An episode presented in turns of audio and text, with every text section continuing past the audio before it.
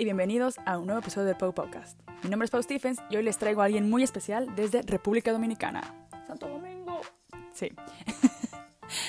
El día de hoy está con nosotros Claudia Rodríguez, fundadora de Acuarela, una marca de objetos felices, con ilustraciones súper lindas hechas por Claudia. Acuarela tiene desde libretas, tazas, bolsas, lo que sea que necesites para tu vida cotidiana y que te haga feliz.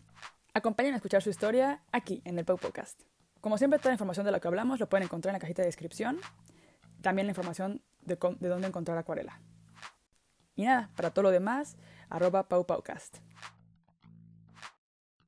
Ok, ahora sí, se ven los numeritos. Perfecto. Pues, ¿por dónde empezar? Mm, no sé, tú me dirás. Pensé, pensé, tú eres la entrevistadora. Eh, bueno, eso te lo dijiste tú a ti, ¿verdad? ya sé, así soy. Se supone que tú sabes hacer esto. No, siempre comenzar los podcasts no sé lo que me cuesta. Es como de, Sí, yo sé. Como que rompen el hielo. ajá, como, ajá. Pero después ya como los, después de los primeros 10 minutos siento que se ponen ya chidos. Pero bueno, creo que vamos a comenzar con la pregunta más básica y fácil y a la vez muy difícil de contestar, que es, ¿quién es Claudia Rodríguez? Oh, wow. sí, esa es como que una pregunta súper difícil. Todavía me la hago todos los días. ¿Quién soy? Eh, bueno, ¿quién soy? Bueno, voy a empezar diciendo que soy una persona que... Cariñosa, creativa. Bueno, sí, claro, todo eso, pero eh, nada, yo siempre trato de buscarle como que la buena onda a todo, la buena vibra, si me pasan cosas, la mayoría de las cosas que me pasan, eh, trato de, de encontrar el aprendizaje y eso hace que, que lo que hago, o sea, lo que ahora mismo estoy haciendo, eh, no sea solamente más que una ilustración, sino como que haya un mensaje detrás. Claudia, la profesional, bueno, estudió publicidad o comunicación publicitaria. Luego de eso trabajó en agencias como diseñadora, se dio cuenta de que le gustaba escribir, que le gustaba dibujar. Descubrió que, bueno, en la universidad que le gustaba dibujar. Según mis amigos y mucha gente me cuentan, yo de niña dibujaba mucho, pero yo de verdad tengo muy poco recuerdo. La verdad que es difícil la pregunta de decirte quién soy. No, está perfecto. Mira, quiero saber, por ejemplo, ¿de dónde eres? ¿Por qué hablas tan chistosito? Eh, bueno, soy de República Dominicana, Representando. allá, señora República Dominicana, ya saben, aquí esta hermosa, bella isla, media isla, porque la compartimos con nuestros hermanos de Haití, o sea que somos mitad y mitad. Eh, estoy en Santo Domingo. Santo Domingo eh, viene siendo como que la capital de República Dominicana. Bueno, creo que fue una pregunta demasiado abstracta. Sí. Ajá. Ok, seremos específica. Entonces, ¿tú has vivido en Santo Domingo toda tu vida o...? Sí, yo he vivido en Santo Domingo toda mi vida. eh, me fui a estudiar, em, bueno, estudié comunicación publicitaria aquí, pero hice como que unos cursos en Milán, en IED, sobre ilustración y diseño de moda, que me gustaba muchísimo. Yo pensé que iba a ser diseñadora de moda. He viajado, en verdad, pero toda mi vida ha sido aquí, en mi hermoso país. ¿Y comunicación la elegiste como porque cuando estabas pensando en elegir carrera? Ay, Oh, Dios mío, si te cuento. Bueno, todo pasó de la siguiente manera. Estábamos ya, aquí se dice cuarto de bachillerato, que yo creo que allá es preparatoria. Ajá. ajá. Y ese ya es el último curso. Entonces, eh, llegó un día, en- antes de tomar los exámenes, que todo el mundo estaba eligiendo sus carreras y a qué universidad iba a ir. Claudia se queda como que, wow, ya, o sea, ¿qué te, ¿cómo así que tú no sabes qué tú quieres estudiar y a dónde tú vas a estudiar? Y todo el mundo hablaba de universidades, de irse fuera, de qué sé yo, qué universidades aquí. Y yo, ok, Claudia, ¿qué te gusta? Bueno, mira, me gusta la medicina, me encanta. Ok, me encanta eh, la arquitectura, perfecto. La psicología, wow, wow, qué profundo. Eh, me, gusta, me gustaban muchísimas cosas, Pau, de verdad. O sea, fue algo que yo decía, yo entendía que cualquier cosa que yo fuera a hacer que me gustara, me iba a ir bien. Así Ajá. que yo me puse a investigar. Ay, perdón, mi perrita. me puse a investigar un poquito. eh, tal- también yo salí muy temprano del colegio, o sea, yo tenía, yo iba para 16 años. Oh. Entonces, eh, yo estaba como que, ah, qué chulo la vida, qué bien, bla, bla, bla. Ay, perdón, aplaudí. Eh, entonces, nada, llego a... Voy a todas las universidades con mis amigos, que todo el mundo va y hace una visita para conocer la universidad y ver las carreras y te hacen como que una introducción y te explican y te hacen también eh, un examen psicológico. Y yo llego a mi casa donde mi papá y le digo, y mi mamá, miren, estas son las carreras que me gustan. Hay un, 25 Pues- carreras diferentes. Ajá, exacto. Hay un pensón de medicina, hay un pensón de, de, de mercadeo, de diseño, de... Ay, Dios mío. Ajá, de arquitectura, de comunicación y todo eso. Y diferentes universidades. Oye, pero espera, ¿es normal graduarse a los 16 en República Dominicana y elegir Eh, carrera o eras una estudiante prodigio? Ah, bueno, wow. Qué hermoso decir eso. Pero bueno. ¿O eras eh, especial?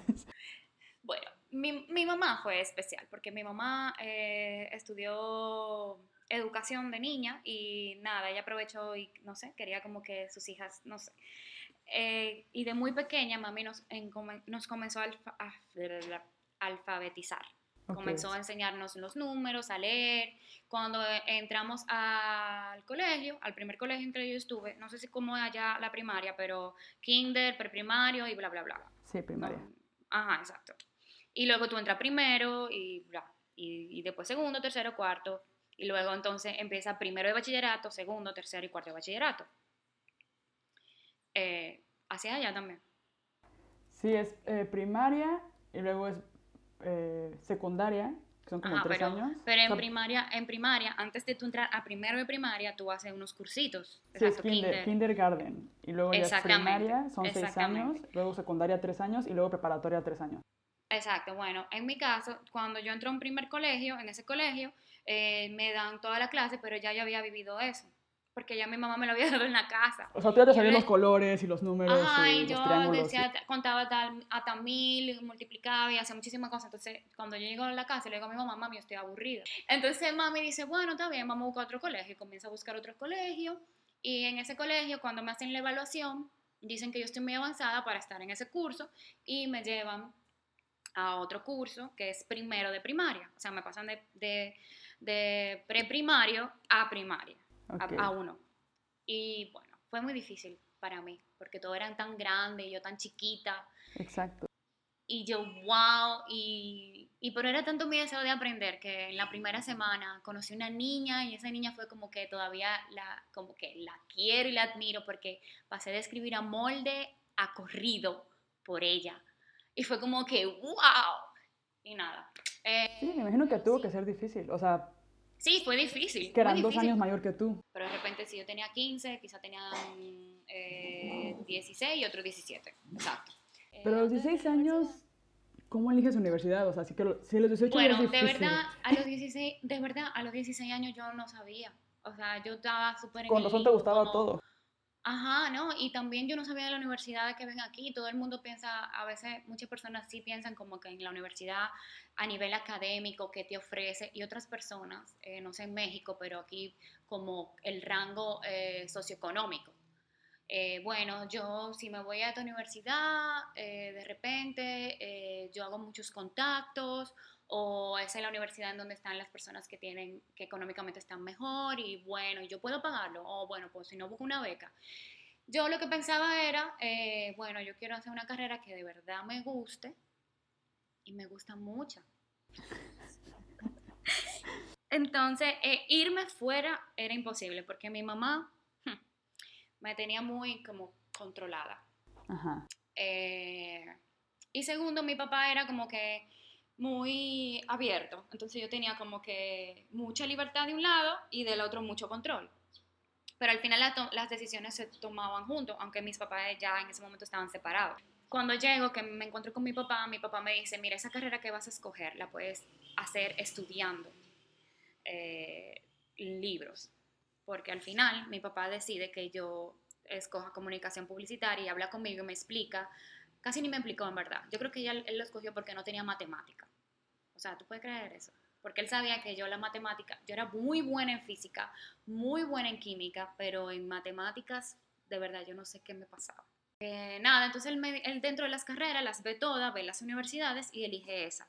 Y me dice, me explica, eh, yo te he visto como, yo creo que él vio en mí lo que yo no estaba viendo. O sea, las aptitudes que yo no estaba viendo. O sea, yo en ese momento no sabía de qué era eh, un dibujo como, ni siquiera sabía lo que era un pastel, ni un pincel, o sea, bien, claro, una acuarela, colorear y todo eso, pero trazos y todo, como que nunca. Y en ese tiempo yo no conocía Chabón. No sé si tú conoces la escuela de Chabón aquí, que es muy famosa por ser una escuela eh, multidisciplinaria, en donde la mayoría de los artistas van. Aquí todas las universidades yo creo que tienen eh, algo muy bueno que aportar eh, a nivel educativo y siento como que sin querer cada una se especializa como que en algo o no sé si, si, si, es como que adrede, pero para mí es sin querer. Eh, a veces me hubiese gustado ir a esa escuela, porque como que es más una onda, eh, me identifiqué mucho cuando escuché tu podcast, que hablaba sobre que tú no te encontrabas en esa universidad y cuando llegan esos chicos y te explican más o menos lo que están haciendo en su universidad, bueno, es casi lo mismo. Esta es como que yo me, pero en República Dominicana, como que yo me vaya fuera, porque está dentro de una de las ciudades que se llama La Romana, y era como tú irte para allá. Yo no lo descubro en ese momento porque, como entenderás, yo era una chamaquita de 16 años. Y yo, o sea, y yo lo hubiese descubierto como quiera. Primero, no me iban a dejar entrar, entrar porque tenía 16 años. Y segundo, mi mamá y mi papá me iban a decir que no, porque yo no me iba a poder ir a vivir para allá a esa edad. Yo tenía que irme a vivir para allá. Ah, claro. En, bueno, más adelante en mi vida, en mi trayectoria de vida, yo llego a ir a esa escuela a hacer unos cursos de verano. Incluso mi mamá no me quería dejar ir aún con 20 años y fui yo que me lo pagué con mi primer trabajo en, sí, porque venía Viñeli y entonces él iba a hablar y iba a dar una clase y yo quería ir, bla, bla, bla, bla, bla, bla, bla, bla. Entonces, bueno, eh, nada, luego entro a la universidad y se parecía mucho como algo que ya yo me he imaginado que quería. Me doy cuenta de que me gusta el dibujo. Cuando me comienzan a poner que, que tengo que dibujar 100 ojos, que me tengo que dibujar eh, como que un retrato, un autorretrato y todo eso. Yo como que comienzo a enamorarme, encuentro el pastel, comienzo a dibujar, bla, bla, bla. Y yo, wow, yo dibujo. Yo como, wow, yo dibujo full, bien. Y fue un encuentro como distinto. Eh, ahí yo comencé a descubrir otras áreas, eh, a conocer personas que, qué sé yo, que son muy buenos en otras disciplinas y como de que, oh, eso existe y qué sé yo, me voy descubriendo. La carrera siempre me gustó, o sea, porque primero me gustó lo de dibujar, me gustó el hecho de yo poder eh, vender ideas, pero también de crear cosas. Em, el hecho de tú crear como algo de cero que de verdad no existe y tú llevarlo a algo como que físico y real y tú decir, ok, mira, eh, desde, como que su nacimiento hasta ya, hasta que una gente lo pueda comprar, fue como que genial. Eh, claro, luego se me complica un poquito cuando ya yo tengo que comenzar a entender que estoy diciendo quizá mentira para que me lo compren, pero... Entonces, cuando te, graduaste, o sea, te graduaste y, ¿qué pasó? ¿Fue cuando decidiste irte a, a Milán ah, o bueno, Milán fue entre media? No, no, no, Milán fue mucho después porque ya yo era más adulta. ya puedes dejar sola. Exacto, ya recuerda de que yo estaba bien chiquita, entonces, eh, nada, yo hago mi carrera, me va súper bien, comienzo a trabajar, me recuerdo que mi primer trabajo fue en el, como en la empresa de un amigo, donde él hacía como rotulaciones, em, diseños como para empresa de letrero, y nada, yo estaba como asistente y en lo que yo podía ayudar en la parte gráfica, yo ayudaba, pero era súper básico. Y ahí fue como mi primer encuentro con el servicio al cliente. Y yo, wow, me gusta, me gusta la gente. Luego de eso salgo, eh, porque ya entra la parte de que tengo que hacer la tesis para poder graduarme y todo eso. en mi casa no me dejaron trabajar, eh, fue como que, bueno, yo quiero tener esta experiencia y nada, fue como que, bueno, como con tu amigo, está bien, perfecto. Me graduó de la universidad, pero antes de graduarme yo hice como unos proyectos y me fue súper bien. Y uno de los profesores me dice que si yo quiero hacer una pasantía en una agencia en la que él trabaja. Y yo, ay, claro. Y le tomé la palabra y yo me recuerdo que me gradué y no recuerdo si fue fin de semana o qué. Yo sé que al otro día yo le escribí al profesor y le dije que yo ya quería empezar la pasantía. Claro, fue una pasantía que era de tres meses. En ese momento, yo no recuerdo bien. Eh, aquí las, no sé si allá, pero hay algunas pasantías como que no se pagan. Ajá y hay otras que sí, dependiendo. Entonces yo recuerdo que, que así a mí me, me, pagaron, no era de que wow, no era wow, nada de que, que tú digas mierda, pero para mí era súper, porque primero estaba trabajando en mi área, acabada de graduar, y yo estaba aprendiendo con personas que estaban a mi lado, que para mí eran como que increíbles, o sea, o sea directores de arte, gente que habían hecho campañas para marcas eh, locales de, o sea, muy fuertes, y fue bien chévere. Entonces luego me fue tan bien que me dejaron. ¿Esto cuándo fue? ¿Cómo en qué año? ¿O sea, cuánto tiempo? Eso fue, eh, yo salí de la universidad en el 2004. Ok. Joder, pues ¿cuántos años eh, tienes? Tengo 35. Ah, ok. ok, continúa. Entonces, eh, nada, de, luego de eso yo comienzo a, de manera paralela, conozco Blogspot. Y ahí yo comienzo a escribir y a dibujar. Eh, como que comienzo de que una versión, la parte poética de mí. Eh, por ahí, de manera paralela, como comienzo a ilustrar, la gente comienza a ver también como, ah, mira, la Jeva escribe y también como que ilustra. Eh, pasa un tiempo y yo digo, ay, yo como, ahí me voy a Chabón, hago lo de los talleres. luego como que me empiezan a entrar ganas de que me quiero ir a estudiar fuera, comienzo a conocer a IED, eh, Elizaba y muchísimas universidades, como que me puse Marangoni, como investigar. Comienzo a inventar con ropa y también aquí en Santo Domingo estaba una sede de Chabón y ahí yo comienzo a hacer cursos de ilustración, de moda. Y comencé con el diseño de moda, eh, que me gustaba mucho, o sea, como coger una ropa y de repente cambiarla o dibujar sobre ella. Mi jefe, el que era mi jefe en ese momento, como que se va y me dice, eh, mira, yo me voy para otra agencia, pero en tal agencia están buscando y me gustaría... Y yo, wow, o sea, bien, perfecto, es otra agencia un poquito mucho más grande que la otra. Y yo dije, chulísimo, pero aquí hay unos acuerdos, entonces tú en ese momento no podía como que mudarte de agencia, sí. Y yo, bueno, pues yo qué yo puedo hacer? Bueno, pues entonces voy a renunciar y voy a prepararme para irme de viaje a estudiar o irme a Chabón a hacer algo. Y nada, ay, me van a matar cuando escuchen esto. entonces, eh, nada, eh, me voy, súper bien, chévere, hago mis talleres, mis cursos y todo eso. Y luego entro a la otra agencia. En la otra agencia conozco otro mundo, eh, gente súper más artística, no era que en el otro no lo era, pero en esta como que era más, más suelto, más, más. Y nada, ahí yo comienzo a involucrarme con otras marcas, me comienzan a delegar otros tipos de trabajo, y, pero también se da que comienzo a investigar sobre irme a estudiar fuera y buscar una beca.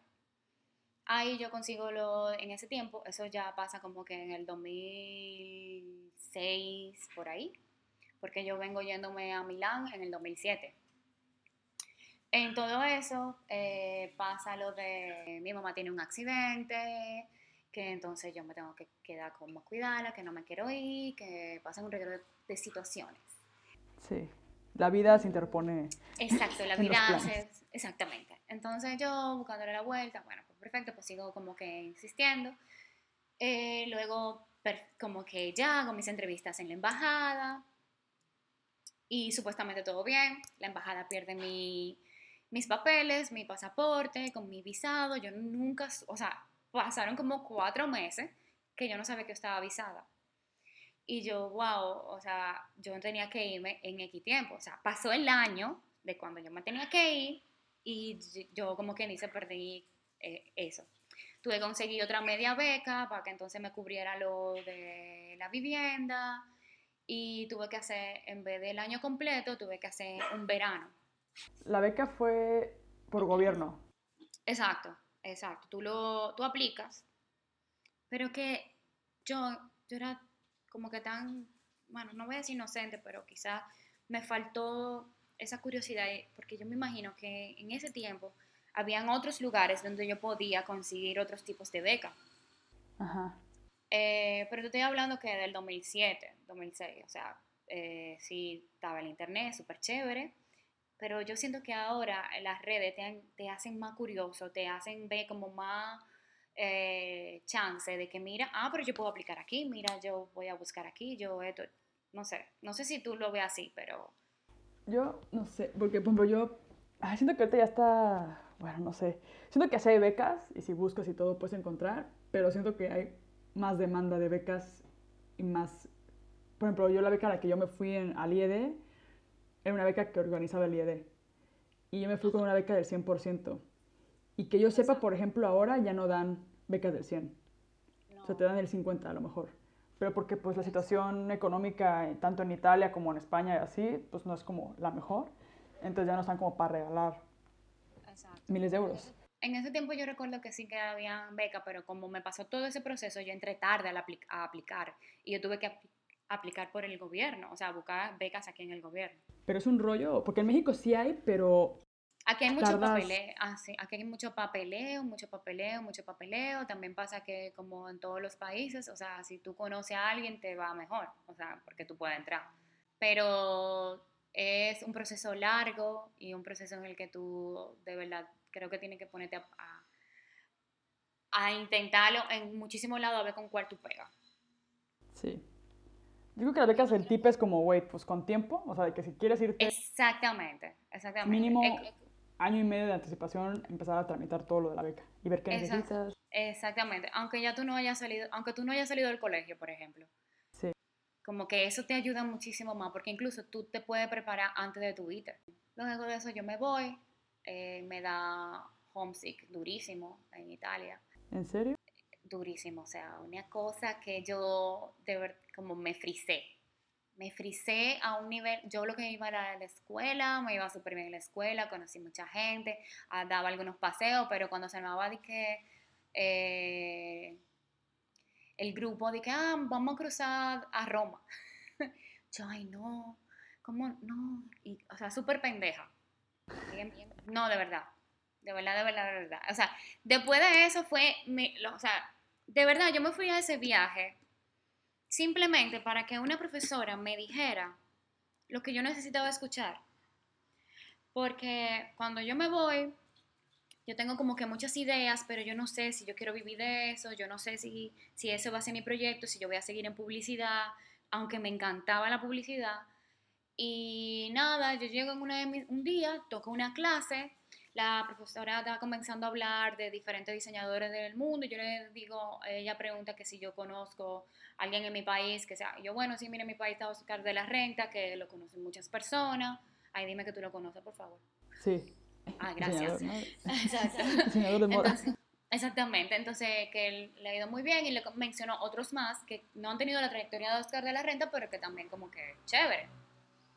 Ah, pues la profesora me dijo que ella no conocía a ese diseñador. Yo quise morirme. ¿Pero qué? Pero si es que de la renta sí es súper famous, güey. Claro, y yo dije, ¿cómo así? Y yo, bueno, pues nada, perfecto, pasa esa parte. Luego, um, ¿Tu orgullo así de República Dominicana? No, yo. no, dominicano, ahí de. No, no, no, no, yo súper humilde, yo, bueno, pues está bien, porque, ¿verdad? No todo el mundo tiene que conocerlo. Bueno, me pasa eso.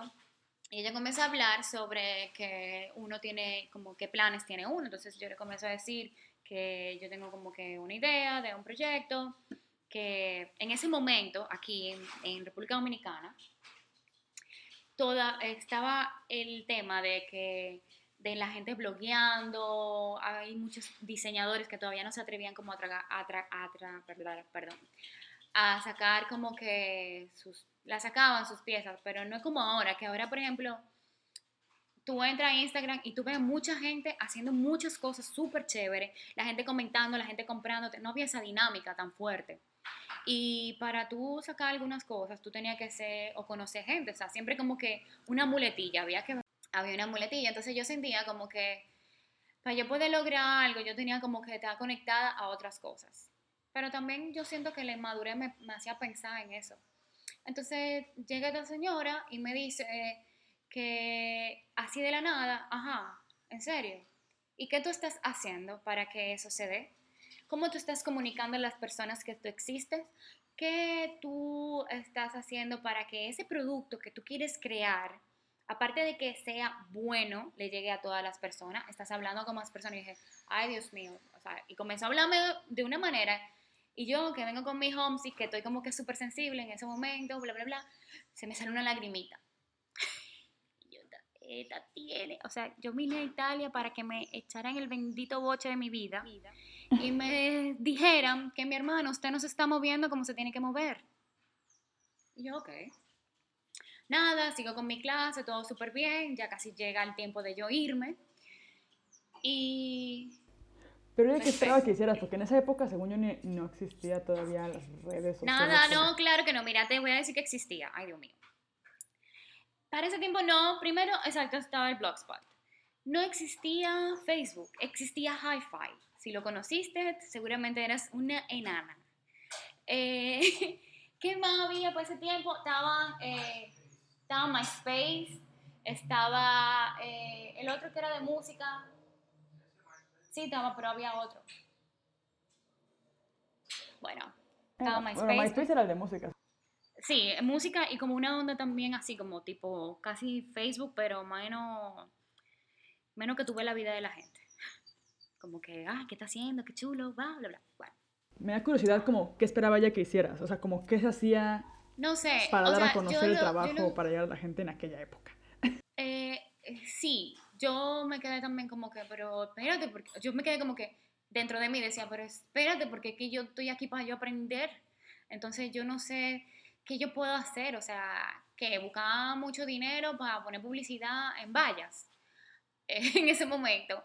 O de repente eh, yo buscaba un local. Mi hermana, yo estaba como que, yo tenía mi segundo trabajo para ese tiempo y yo tenía... Eh, no, no. Entonces yo luego analicé y yo dije, ok, yo lo que tengo, primero, yo era muy tímida, Pau. Tú no te imaginas lo tímida que yo era. Eh, a un nivel que yo veo a un niño tímido yo y yo, mira, mi amor, vamos a disfrutar, porque es que, de verdad, yo siento que la timidez te aleja de vivir tantas experiencias, de conocer personas. Mira, en otro momento yo nunca te hubiese escrito, te hubiese dicho, Pau, qué chulo que tú estás haciendo esto. O yo te hubiese es que no, no hubiese pasado. O sea, tú y yo no estuviéramos hablando en otro momento de mi vida porque yo soy muy tímida. Ahora yo llego a los sitios y si alguien yo quiero conocer, lo que sea, ay, hola, ¿cómo estás? Mira, yo me llamo Claudia, que bla, bla, bla. Y entablo una conversación y de repente terminamos siendo amigos. O de repente no, no, no hubo química y tú te vas por tu lado y yo me voy por mi lado. Pero por lo menos yo lo intenté. Sí. A mí me, me justo ahora que mencionas eso me da risa porque justo ahora en Año Nuevo pasé año nuevo con una amiga mía de la secundaria, o sea, cuando yo tenía que 13 años o 14 años. Ella vive también aquí cerca. Y le dije como de, como, güey, ¿te acuerdas cómo era yo cuando estábamos en secundaria? Y me dice, sí, güey, me dice, eras como súper tímida. Y yo sí, no, yo era, pero yo era next level. O sea, por ejemplo, me acuerdo que ella tenía un vecino que se llamaba Abelardo. y se llevaban súper chido y él llegaba a su casa y así. Cuando estaba con ella me incomodaban, por ejemplo, los hombres, o sea, los que hubiera hombres me incomodaba así como, como que yo era como que no estaba acostumbrada. Yo tengo dos hermanos hombres y, y en mi casa estaba loca, pero como que ya fuera me, me sentía súper así como intimidada como con gente que no fuera de mi círculo. Y cuando era más chiquita todavía, o sea, ahí hasta eso como que intentaba ser diferente, pero cuando tenía de que no sé, 6, 7 años, era súper nerd, o sea, era de las que le, las, me hablaban a, a mi casa para pedirme la tarea y y este, como que me acuerdo que yo, a mí no me gustaba ser así. ¿Sí lo que le, decía a mi amiga? Era como de, güey, yo cambié un buen, pero creo que fue porque yo solitas me di cuenta como de, güey, no quiero ser así, güey. O sea, yo quiero ser como ella, que se lleva con su vecino y le habla y jajaja y se bromean y, y él le hace paro y la cuida cuando un güey la está molestando y, ¿sabes? Yo era como, yo quiero llevarme chido con la gente y como que no sentirme intimidada. pero fue un trabajo de años, así como de... Y yo tuve la, la suerte de que viví en muchas ciudades. Entonces como que para mí fue esa oportunidad como de cada ciudad era como una oportunidad para reinventarme. Eso a mí me, de verdad, a mí me hubiese encantado. Por ejemplo, de niña yo siempre quise que mi mamá me cambiara de colegio o que me dejara irme de intercambio, pero eh, yo vengo de una familia muy tradicional y muchas cosas en ese momento para ella eran como que imposible como verlas. O sea, primero somos, éramos dos hermanas, o sea, dos niñas y el tema de cuidarte, o sea, de sobreprotegerte a veces también como que siento que te coarta de, de tu vivir experiencias que tú necesitas. Eh, por eso yo entiendo a veces que los colegios y las universidades no te preparan para la vida real, o sea, es como que pura teoría, porque la vida real es todo lo contrario, todo lo contrario. Yo fui muy tímida, em, pero de tímida, aún siendo tímida, yo siempre fui como de las chicas que le gustaba todo, o sea, todo el mundo le caía bien. me encantaba como que yo me juntaba como que con todo el mundo. En, el colegio llegó un punto cuando yo comenzó a perder esa timidez en el que yo me sentía como que cómoda y de repente sí, me juntaba con todo el mundo, pero no llegaba al sitio y de repente no saludaba de una. Em, como que esperaba y cuando pasaba lo que pasara, yo ahí como que aprovechaba. Y, me perdí de muchísimos cumpleaños, de conocer muchísima gente, simplemente por yo tener miedo a, yo creo que eso es el rechazo. Eh, simplemente, tú, tú, tienes miedo al rechazo porque también, dime, de niño uno sufre mucho bullying por muchísima porquería, eh, de repente porque tú tienes más peso, porque tu cabello es rizado, porque tu color de piel es diferente. O sea, yo, soy, yo tengo una tez muy clara de piel y a mí me decían cosas que yo dije, porque simplemente yo me veía que muy fluorescente, o sea, muy lumínica delante de otra gente.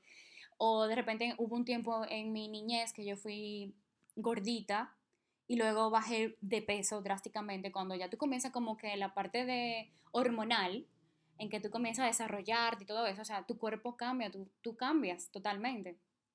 Y hubo muchísimo tema que yo siento que me, oye, mi mamá me decía tanto, a veces, no, no puede, para yo pedir un permiso era, Claudia, yo conozco a los papás de esa niña.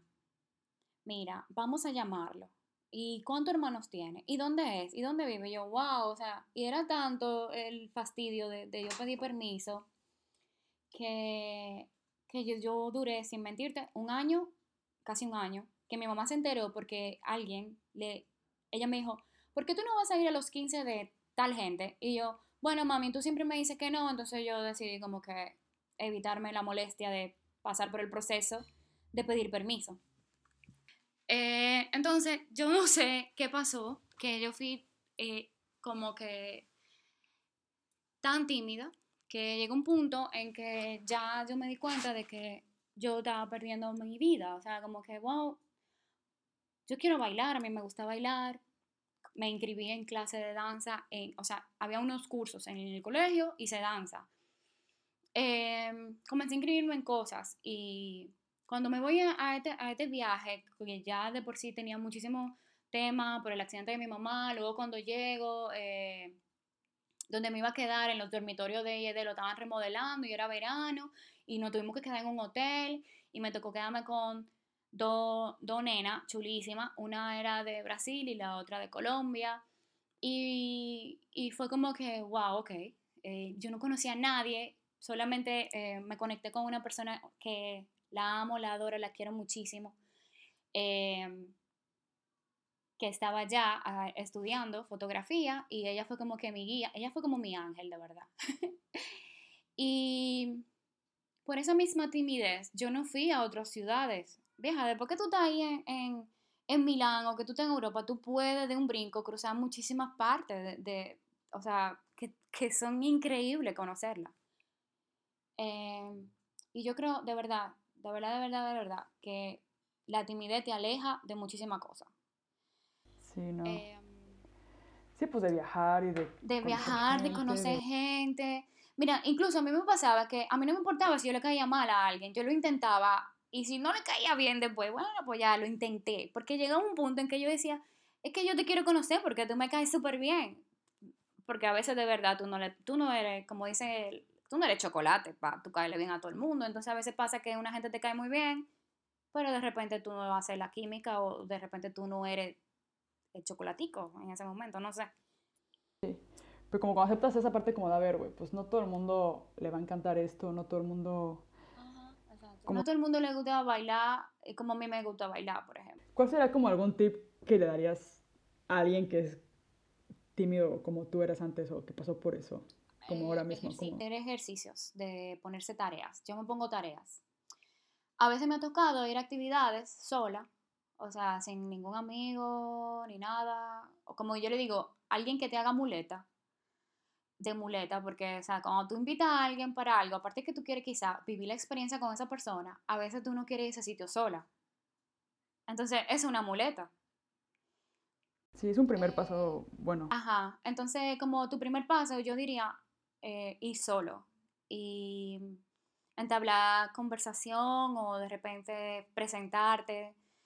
A veces confieso que yo me doy un, si hay vino, me doy una copita, que me desinhibe como que, ajá, y como de que me, como que wow, pero regularmente yo casi no tomo alcohol, o sea que de repente eh, eso depende.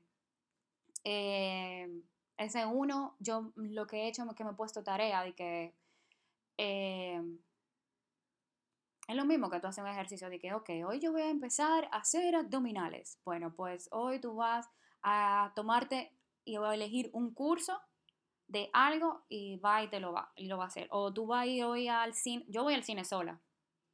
Eh, si voy de viaje, eh, me han pasado que he ido como que a un café y porque voy a cargar, a cargar el celular, a, a, tomar algo o a esperar a que llegue alguien y yo comparto la mesa. Yo veo si alguien está buscando y la mesa, o sea, estoy yo sola.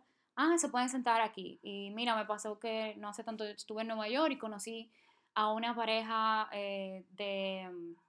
El señor es ilustrador y hace em, mosaicos.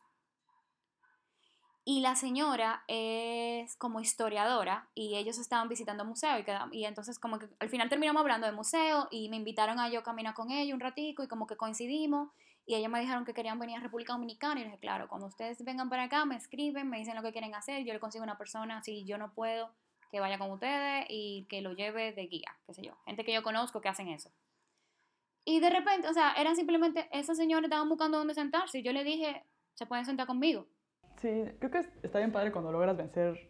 No sé, como cuando entiendes que habrá gente que te va a dar indirectas como de, bueno, quiero hablar ahorita. y habrá gente que es como de, pues que se mete en la conversación. O sea, a mí, es, no sé, o sea, ahorita estaba pensando, fue como de, güey, yo también te digo, por ejemplo, cada vez que me subo un Uber, me chingo así de que toda la plática, me entero, o sea, una vez un señor me contó que a su hija la inscribió en el colegio alemán y que se fue alemana y todo, pero que ahorita que terminó embarazada y que no sé, así que estaba súper decepcionado el señor. y digo, es que me contó todos sus traumas con su hija, así. Porque se sentía con, o sea, necesitaba hablar. Se sienten en, o sea, si tú le sueltas así tantito como de, y eso de las que empiezo como de, ay, como que, ¿qué tal el día hoy? No sé qué, o cuánto lleva trabajando, o no sé, y así empezamos a platicar. Y me he echado conversaciones bien profundas. De hecho, la otra estaba hablando con, una, con mi amiga diciéndole como de, güey, me gustaría hacer como como, un, no sé, un blog como de conversaciones de Uber. Porque cada persona es diferente, o sea, detrás de que alguien que tiene cinco hijos o, o este señor que, que, que, pues el colegio alemán en México es súper caro. Y la niña sabe hablar alemán. De verdad, ese día fuera genial, porque, por ejemplo, ahora que, que me tocó eh, estar en Nueva York, yo tomé varios Uber, o sea, yo, y, yo hice bus, yo nunca había hecho bus en Estados Unidos. Y eso para mí fue como que wow, qué genial, porque tú veías la ciudad, tú veías otro tipo de gente, eh, un rush diferente. Yo decía como que, qué chévere, qué chévere que este tema de la inclusión, que por ejemplo la guagua, cuando hay alguien que, que anda en silla de rueda, baja como un riel, aquí no hay eso. Entonces para mí eso era como que algo, siempre ha sido como que algo, wow, qué bien, porque hay gente que no puede, que anda solito así, de repente sube la, a la guagua, al, bueno, el bus. Aquí le, mucha gente también le decimos guagua. Sí. En México no, pero sí entiendo lo que es. Sí, yo creo que ustedes le dicen autobús o bus, ¿no? Pero le decimos también camión. O camión, y en España era como de, güey, el camión es el que recoge la basura, o sea, que... Ajá, aquí el camión es el que recoge la basura también. No, es que agarré un camión y me fui y es como de, güey... Exacto. Entonces, eh, me pasó que en esos Uber hubo conversaciones tan increíbles que yo decía, wow, qué chulo. Eh, y ellos me hablaban, por ejemplo, de lugares donde comer, de su vida. Bueno, nada más me pasó con un solo Uber que él estaba como que en versión de que eh, hablaba, yo le hablé de que yo era de República Dominicana, el pana es como de Pakistán, algo así, y de repente me sale que, que lo que más le gusta de República Dominicana son las mujeres. Y yo, bueno, ya, ya se puso incómodo esto. esa fue la única vez que me sentí incómoda, porque ya como que era como un doble sentido. Ajá. Pero tú luego, luego te das cuenta como de la vibra, ¿no? Ajá, exactamente. Exacto, es como que, exacto, tú como mujer tú dices, eh, no, mi amor, o sea, oye, échate para allá, o sea, por favor, ¿qué tú estás hablando? Ya me quiero desmontar el carro. Pero sí, yo creo que eso de, de, ser, de ser tímido, tímido te aleja de muchísimas cosas y es importante como que tú pones ejercicio porque la vida es corta y tú te pierdes, o sea, de verdad, no vale la pena tú perderte por no intentar o por, eh, o por pensar que te van a decir, ay, este qué es lo que está hablando, gran cosa. Mejor que digan que tú hablas de más, a que, o muchísimo, lo que sea, a que tú te quedes como que solo en una esquinita.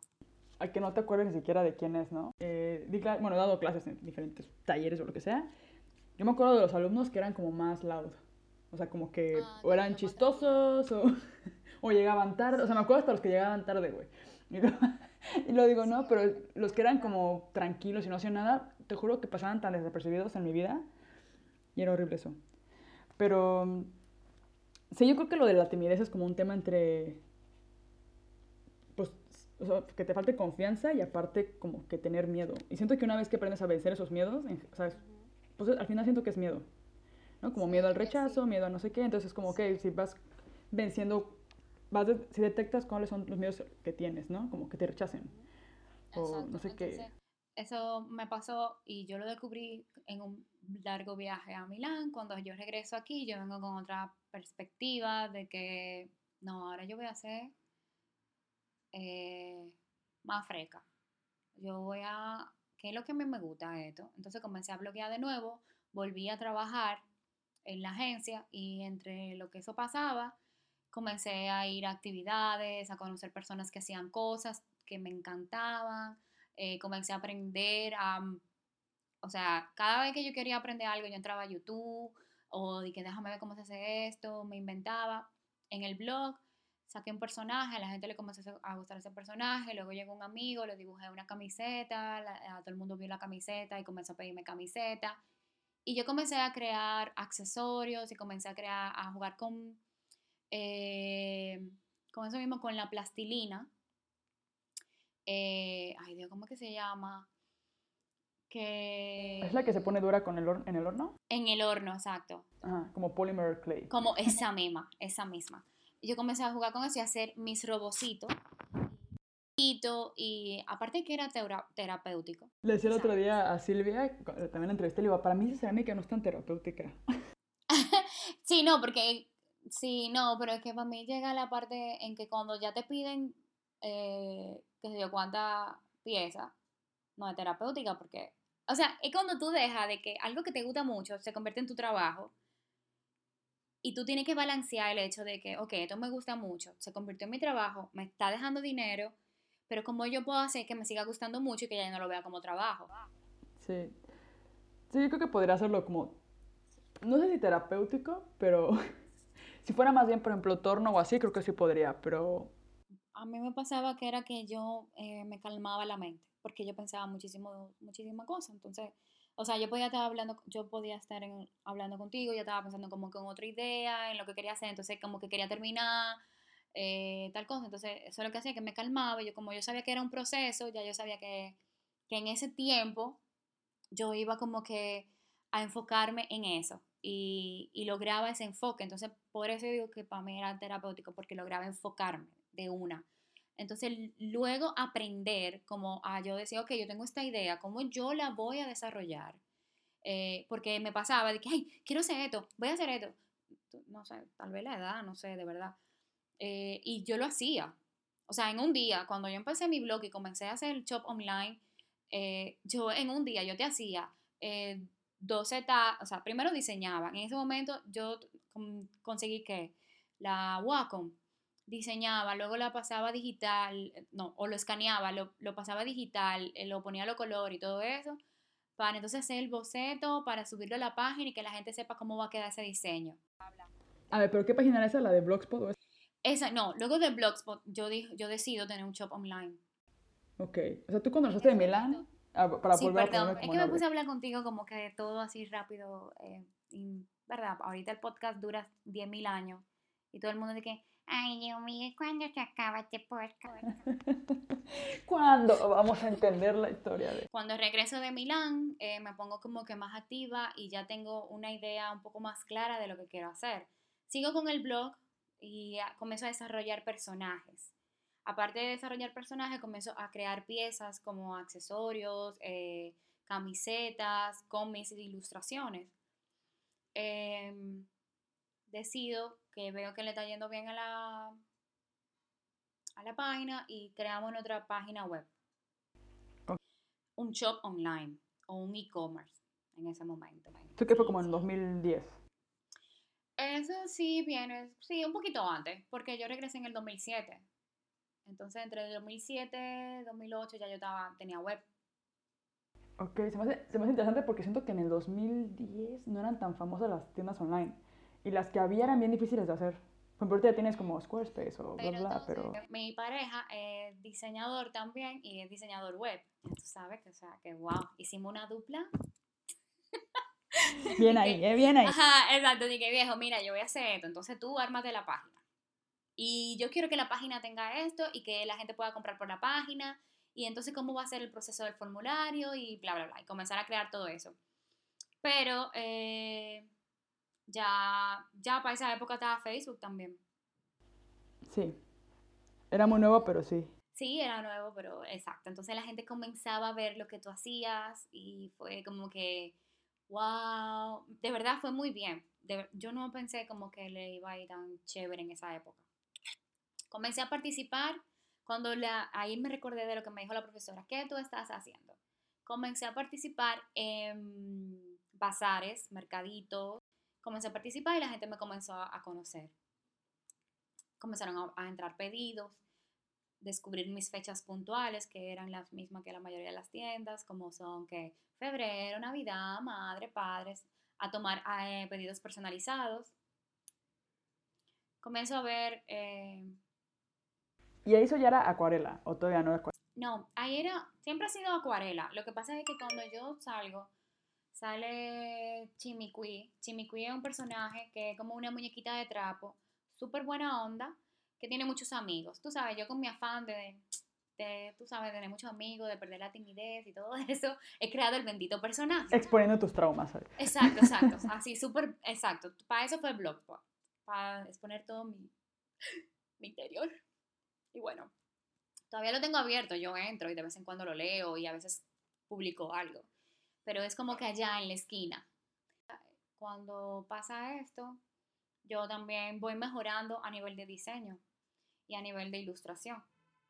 Eh, voy conociendo nuevas herramientas, voy conociendo otras personas que están haciendo lo mismo y con su estilo y entonces voy entendiendo eh, como que qué chulo, estamos haciendo lo mismo, pero cada quien con su con su esencia, con su forma, que como que con los contactos le hablo, mira qué lindo, yo estoy aprendiendo a hacer esto, que- y como que compartimos eh, experiencia. Vamos, voy creciendo, o sea, a nivel como que la gente va conociendo lo que está haciendo Chimicuí by Acuarela. Y en ese momento el personaje salía a reducir muchísimo y la gente era un tema. Chimicuí, yo no sé si esa palabra existe en México, yo lo he buscado en, eh, en diccionario y todo eso. Aquí chimicuí eh, es como que tiene una connotación negativa y también positiva. O sea, chimicuí puede ser algo que huela bien feo. O, o algo bien flaquito, flaquito, flaquito, así que parece una cosa de flaquita. O de repente chimicuí puede ser como algo bien pequeño, coquetico, que está ahí, que tú lo tienes y que te gusta. Yo chimicuí en ese momento lo que hice fue que busqué una connotación positiva y armé el personaje y nada, creé mi mundo. A la gente le comenzó a gustar y comenzaron a comprarme. Luego yo me di cuenta que todo el mundo me comenzaba a llamar Chimicuí y yo dije, pero espérate, ¿sabes? Porque Chimicuí es el personaje, pero Acuarela es la, mamá de, es la mamá del personaje. Entonces, yo quiero que llamen a Acuarela porque Acuarela quiere crear más personajes y en el mundo de Acuarela están muchos hijos. O sea, está, está Chimicuí, está el Robocito, está el Montrico, está, tú sabes. Y aparte de eso, también yo quiero hablar de cosas positivas, de, de que sí, yo sé que a veces la vida tiene su tema, pero en lo que estamos aquí, ¿cómo podemos hacer la machula? ¿Qué podemos hacer? Y eso va pasando en ese transcurso de tiempo. Yo renuncio porque ya llega un punto en que, eh, bueno, me dan como que entre el trabajo, mal trabajo de, de, de acuarela, no estoy dando abasto. Claro. Entonces decido meterme a freelance, decido intentarlo y digo, bueno, ¿qué yo puedo hacer? Me tiro, hago el lío y si no funciona, recojo mi portafolio y busco trabajo. Pues sí. Lo que sí yo le aconsejaría a la gente en caso de que vaya a hacer algo así es que se tarde un poquito más y ahorre X, X cantidad. Y que se arme el plan. Porque yo de verdad no arme un plan. Yo no. Yo fui muy impulsiva. Eh, lo creé así como que todo de cero. Tampoco yo tenía conocimiento de administración o finanzas o cómo desarrollar un plan de negocios. Que ahora es diferente. Ahora tú buscas cómo desarrollar un plan de negocios. ¿Dónde yo puedo hacer? Y tú te haces un curso. Listo, ya. Y nada, eh, comienzan a hacer paso por paso. En mi casa eh, vacío como que toda la, la sala y armo como que un store. Y invitaba a la gente y era como que un, una, esa era como que una tienda multi, o sea, con diferentes artistas y con mis piezas. Entonces fue muy chévere cuando yo vi que en el primer fin de semana o el primer día yo me gané mi sueldo y más. Oh, shit. Y yo, wow, esto funciona, ¿cómo lo voy a repetir? Bueno, comencé a mejorar la página, comencé a tirar mejores fotos, comencé a mejorar mis piezas, mis ilustraciones. Comencé a darme cuenta de cosas que realmente yo, mm, hacen que el producto sea timeless. De repente, eh, yo nunca fui de ponerle de una taza o una ilustración, feliz Navidad, feliz día de San Valentín, tu amor fulano. No, no, no yo quería que, que, esa pieza que yo hacía, o sea, que yo hago, tú la pudieras ver como un regalo para alguien que tú quieres mucho, pero el año entero. Siento que ahora el tema de la, de la marca lo tienes bien claro como lo de que sea como buena onda, timeless y todo, pero obviamente siento que hubo un proceso detrás como... Muy grande, en verdad. Como a ver, ¿qué es lo que ¿Qué es acuarela, no? O sea, la gente entiende que acuarela es como que la que crea Chimicuí, que Chimicuí no es que va a dejar de existir, va a existir, pero bajo acuarela.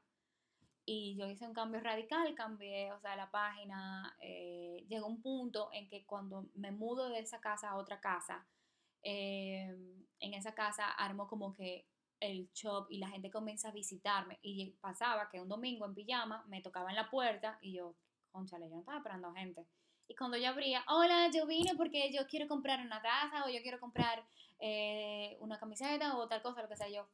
Oh, ok, sí, dame un momentico. Pa, y me cambiaba corriendo. Ay, hola, ¿cómo estás? Bienvenida, que bla, bla, bla, entra, qué chula. Ay, mira, yo vi lo que tú haces, me encanta. Y yo, ah, ella vio lo que yo hago, le encanta, ok. ¿Cómo yo voy a hacer ahora para que los domingos yo pueda quedarme en pijama? Y no pasé esto, entonces comencé a colocar en algunos sitios. Eh, tenía una amiga que ella era diseñadora de moda, armó una tienda bien chévere, donde habían diferentes personas también haciendo cosas muy lindas y me puse a colocar ahí, entonces la gente iba y compraba allá, después como que fui buscando como que spot donde poner. Eh, llegó un punto en que ya los clientes querían verme, querían ver las piezas y eso pasó mucho después, ¿verdad? Pero y aparte me imagino toda la parte de producción, porque tienes diferentes tipos de cosas. O sea, producir todo eso como las tazas, los eh, cojines. Yo empecé haciendo cosas, todo ilustrado a mano. O sea, todo lo directo sobre la pieza. Comencé a investigar sobre marcadores que aguantaran, eh, sobre cómo eran los procesos a nivel de, de logística. O sea, ok, yo para hacer una taza tengo que comprar la taza, conseguir unos marcadores que dibujen sobre la la cerámica, sobre la porcelana, dependiendo, entonces descubrir materiales. Hubo, o sea, tú no te imaginas la cantidad de dinero que yo invertí en prueba y error. Sí, me imagino. Eso fue como que, de verdad, era como que, y mucha, y la cantidad de veces que yo dije, ¿por qué tú no te vas a trabajar a una agencia? ¿Por qué tú no te regresas? O de repente trabajas en un banco, en el área de mercadeo, de publicidad, que es más tranquilo, que vas a ir y te vas a ir a trabajar y vas a regresar a tu casa y no vas a tener reguero y bla, bla, bla. Pero en verdad está como, no sé si te pasa que si de verdad eso te hubiese llenado en algún momento, tú lo estuvieras haciendo, ¿verdad? Sí. Entonces, como que yo dije, bueno, pues déjame seguir intentando. Porque cuando yo veía que ya yo ya dañaba como 10 tazas de 24, yo decía, es que no puede ser, que pedíamos un material y ese material no era lo que nosotros pensábamos, eh, que entonces invertíamos en, cuando yo comencé a descubrir, ok, ya yo me cansé de dibujar a mano, ilustrar sobre la camiseta y me están pidiendo, porque al principio todo era em, como yo hacía 10 piezas, ya después de esas 10 ya yo hacía otra. Eran como que súper único. Pero era tanto el cosa que ya yo quería verme como de que sí, una tienda que tenga muchas piezas y que ya yo lo pueda ir reproduciendo y que lo haga por colecciones y todo eso. Y bueno, comencé a invertir en maquinaria, en, con maquinaria para hacer tazas, en maquinaria para hacer camisetas, en maquinaria, en materiales para yo hacer lo de la libreta, cómo yo hago la libreta, eh, cómo yo puedo hacer cojines. Y bueno, en todo eso también cuando ya yo veía el material, yo también adaptaba el diseño al tipo de material. Ok, claro, sí. Como, bueno, yo con esto no puedo hacer una ilustración que sea de que full color. Bueno, pues entonces vamos a meter a la frase, a, simplemente eh, diseño como más sencillo. Y... Sí, que tienes tú como que tú controlas el proceso de producción, ya te vas limitando como, que, a ver, los colores rojos en esta técnica de ¿cómo se llama? sublimación. De, sublimación. La técnica de sublimación, pues no quedan tan chidos. Entonces, los rojos no los recomiendo. Y así. ahí tú te das cuenta, bueno, este modelo de taza, cómo yo voy a diseñar este modelo de taza, porque este modelo es súper clásico y ya la gente está cansada de este modelo de, de taza. Entonces el diseño tiene que ser un súper diseño para que el modelo de taza quede como que en un nivel como que sea como ay, está linda la taza, o sea, está demasiado chula, me gusta lo que dice, me gusta, tú sabes, como que te, mueve tanto que tú la compras, o sea, y, no solamente eso, o sea, te recuerda como que algo súper bueno, y no importa que el modelo de la taza sea algo clásico. ¿Y cuándo fue que, como que, porque dices que al principio compartías como con, era como acuarela and friends, o sea, como que había más gente también ahí, y luego, ¿cuándo fue que ya diste el eh, salto como a ya, o sea, al principio era así. La página siempre fue yo, yo sola, yo compartía algunas cosas, por ejemplo, en el blog y lo que hacía era que redireccionaba de mi página a las páginas de ellos. Ellos tenían blog, eh, tenían la página de Facebook, que fue cuando Facebook comenzó a sacar Dick Business y tú sacabas tu, o tu fanpage y entonces todo eso. Y yo lo que hacía era que de mi página, como que yo, le, yo ponía debajo, al final, en el pie de la página, de que cosas que me, o sea, gente que está haciendo cosas chulas y que me gustan, como para que la gente la conociera, entonces estaba fulano, fulano, fulano, entonces cuando tú le dabas clic, tú te dirigías a donde ellos. Eh, pero llegó un punto en que uno de ellos de repente dejó de trabajar esa pieza porque ya no le resultaba y se fue del país. El otro eh, sí lo hizo, pero entonces cambió y como que ya no le daba el... No, entonces yo comencé a sacar porque no, como que no estaba bien que tú entraras y que no estuvieran. Entonces, eh, yo dije, ok, déjame darle forma a esto. Ya formalmente, Acuarela es una marca eh, local que hace sus piezas desde cero. Sí, yo compro, eh, yo pido materiales de fuera, pido, compro cosas que, qué sé yo, los modelos de la taza, yo ponerme a revestir una taza para que tome la sublimación, o sea, a nivel de procesos y de costos, me va a ser más elevado que yo pedirla o que yo comprarla. Entonces, pero la mayoría de las cosas, o sea, desde, la concepción de la idea, el desarrollo, a llevarlo a lo que es el tema de producción y el empaque, lo hacemos nosotros, lo hago yo. Ahí yo comencé a, entonces, a crear un equipo porque al principio empiezas tú sola. y tú eres como un pulpito que va haciendo todo. Y luego estoy yo, o sea, estoy yo con mi pareja y luego entonces entra otra persona, luego entra otra persona y ya tengo un mensajero y como que se te va armando el mundo. Entonces ahí tú comienzas a decir, o sea, que yo quiero comunicar, ok, perfecto, es chulo que tú te mantengas, que tú pagues las cuentas, pero que yo más puedo aportar. Eh, ahí yo comienzo a cambiar como mi visión de cómo, de cómo trabajar el Instagram y comienzo, tú sabes que yo no quiero estar tan, tan esquematizada a un calendario o a posteos. Es muy chulo, funciona, a mucha gente le funciona, a nivel de visual, o sea, el Instagram, cuando tú entras y tú ves todo, o sea, súper organizado, tú dices, wow, qué lindo está esta página. Pero a mí me funciona hablar sobre lo que hago, sobre lo que vivo, lo que me pasa.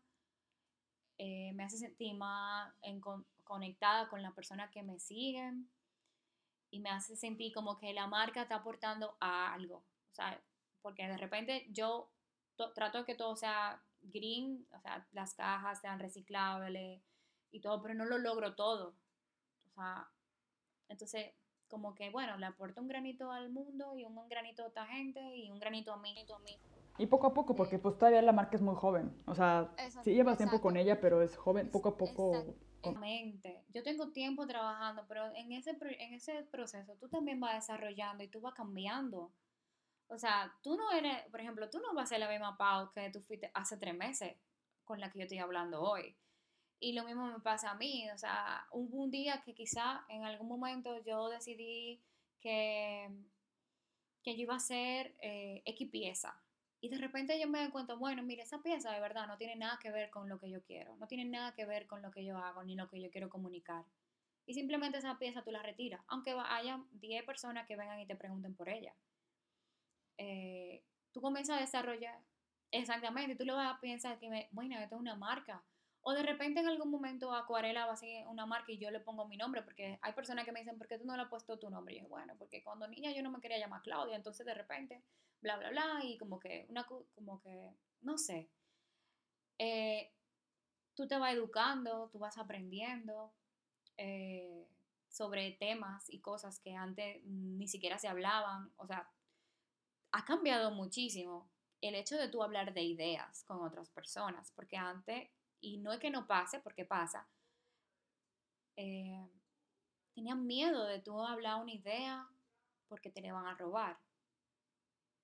Ahora yo me siento y hablo con gente y hablamos de ideas y tú me das idea y yo te doy idea y como que la conversación se vuelve tan genial, tan creativa, tan como que, que suma que tú misma, o sea, tú puedes ver algo en mi marca y decirme, Claudia, mira, yo creo que me, me o como tú dices, me late que quizás deberías, o qué tú opinas de tal cosa. Y yo quizás no lo estoy viendo, pero tú sí.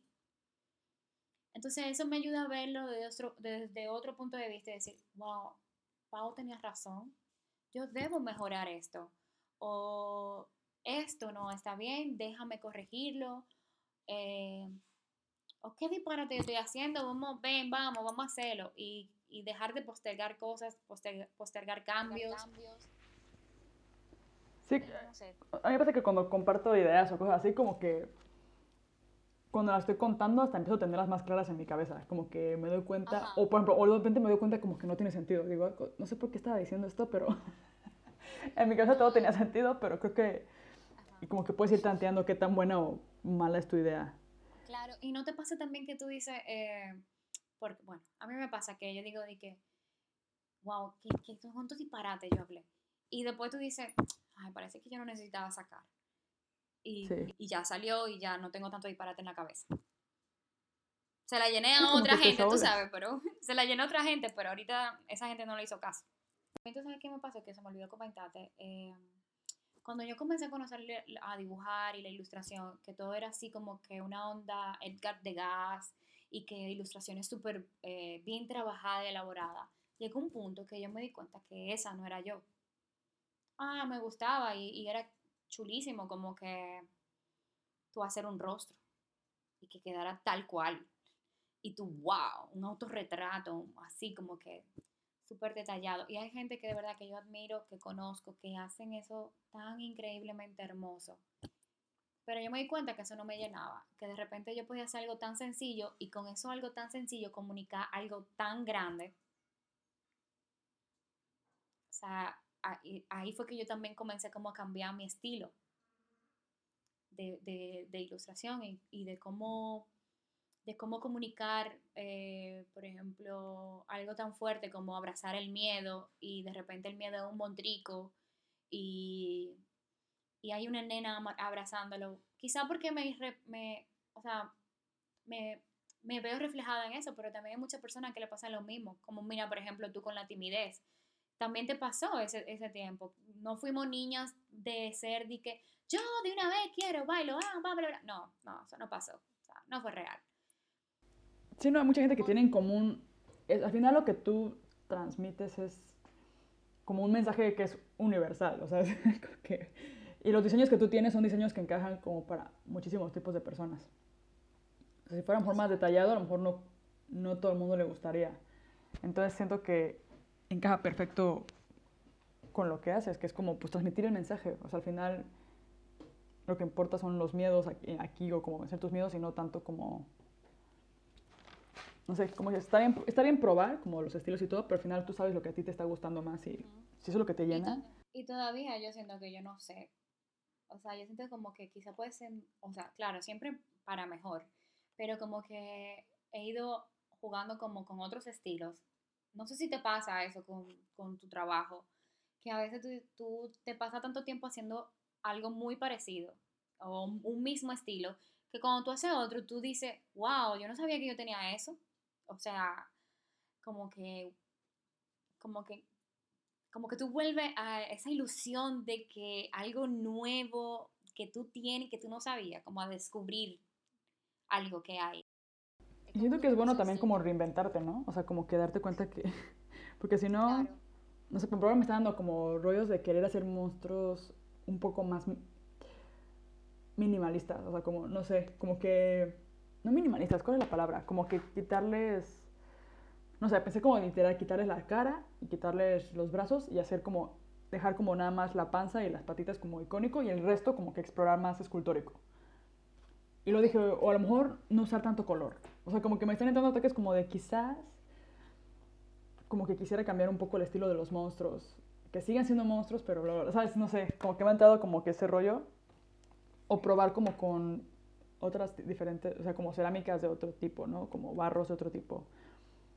Que a lo mejor el barro por sí solo ya es bonito y, y no tiene que tener color. No sé, entonces como que de repente,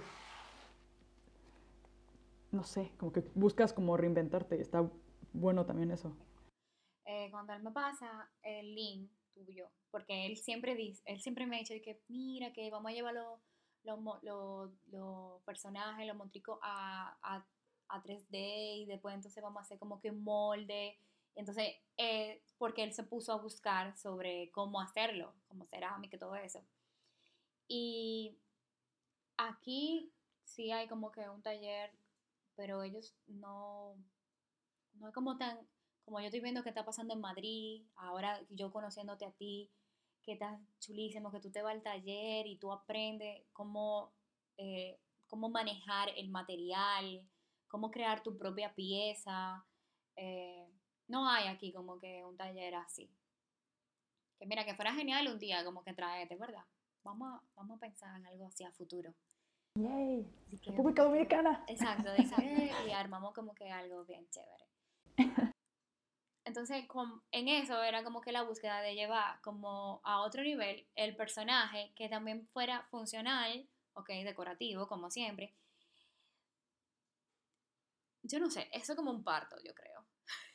Yo no tengo hijos, yo no tengo hijos, pero como el tú desarrollar todo ese proceso y luego llevarlo a ese formato, yo me imagino que cada vez que esa sensación de cuando ya tú lo terminas es como de que, wow. Y es que aparte como creativo, siento que para nosotros, siento que para mí eso es como ser creativo, que es como crear. Y es como un superpoder. O sea, no importa que estés creando, no importa si es una ilustración o si es pero siento que ese es el sentimiento que tenemos todos, lo que dices, ¿no? Como que cuando tienes tu objeto que tú hiciste, yo creo que es como un superpoder. O sea, yo la primera, todavía recuerdo la primera vez que saqué mi primera pieza, porque cuando empecé la cerámica empecé con moldes. Y la primera vez que saqué mi primer pieza así como real de cerámica, fue como, está vivo, no sé, como... Sí, sí. Hice un objeto, güey. O sea, eso es, es magia. Es como, para mí es como, güey, hice un objeto. Y no cualquiera. Tú, No. a lo mejor no puedes hacer este objeto, ¿no? Así. Entonces, no sé, como que de repente. Siento que eso es lo que está chido, como de ser creativo. Como de tener esa habilidad de crear. Tú sabes que eh, hay gente que se acerca y me dice, ay, tú eres tan creativa y yo no, y eso, y eso me hace sentir como que para mí, y va a sonar súper cliché, todo el mundo es creativo. Porque, por ejemplo, hay gente que hace un bendito arroz, que tú dices, qué arroz que está bueno. Y tú haces un arroz que tú dices, está bueno el arroz, pero, pero no. Entonces, yo creo que cada quien. Ese es un súper buen ejemplo porque la comida, por ejemplo, yo soy súper mala para la cocina. Pero hay gente que, ay, ¿qué tengo en el refri? Un tomate, una cebolla y un no sé qué. Y güey, pinche manjar aquí que yo con cara de cómo dices, mi mamá hace esas cosas, por ejemplo, de que más inventa de que el sándwich o no sé qué, pero te sale así delicioso porque a lo mejor le puso mantequilla en vez de no sé qué. Y ahí es cuando estás demostrando tu creatividad, ¿no? Que es Sí, no sé. Entonces, cuando vienen, eh, yo que, claro que no, tú eres súper creativa, yo no te conozco, pero tiene que haber algo que tú hagas muy bien, que te haga muy feliz y que yo no lo sepa hacer. Lo que dice Elizabeth Gilbert es que no es que no haya, que todos somos creativos, pero que hay gente que decide no utilizar su creatividad. Exacto. O sea, como que, en Big Magic. creo que sí lo dijo ahí, o en- no sé si, yo, yo creo que probablemente hay, Sí. o en alguna entrevista de podcast que, Ajá, ella, yo me estoy leyendo Big Magic y ella habla eh, de eso y habla mucho también de las ideas que se mudan.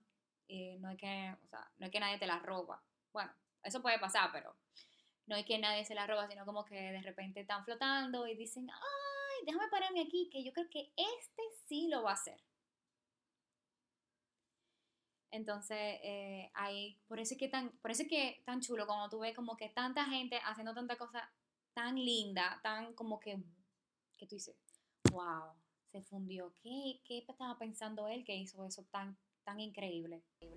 sí. Eh, Y yo creo que son tan aprensivos con el tema de las ideas, ¿no?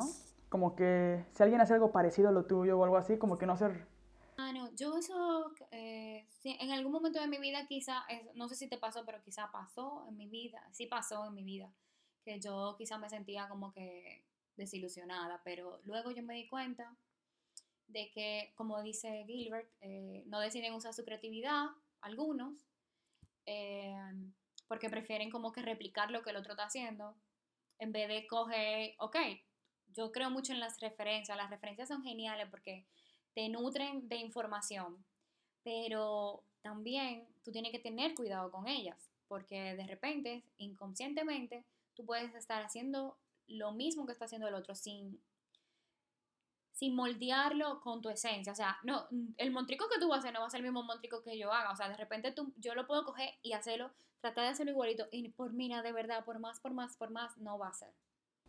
sí, no es lo mismo. No es lo mismo. Entonces, eh, Siento que al final eso se nota solito.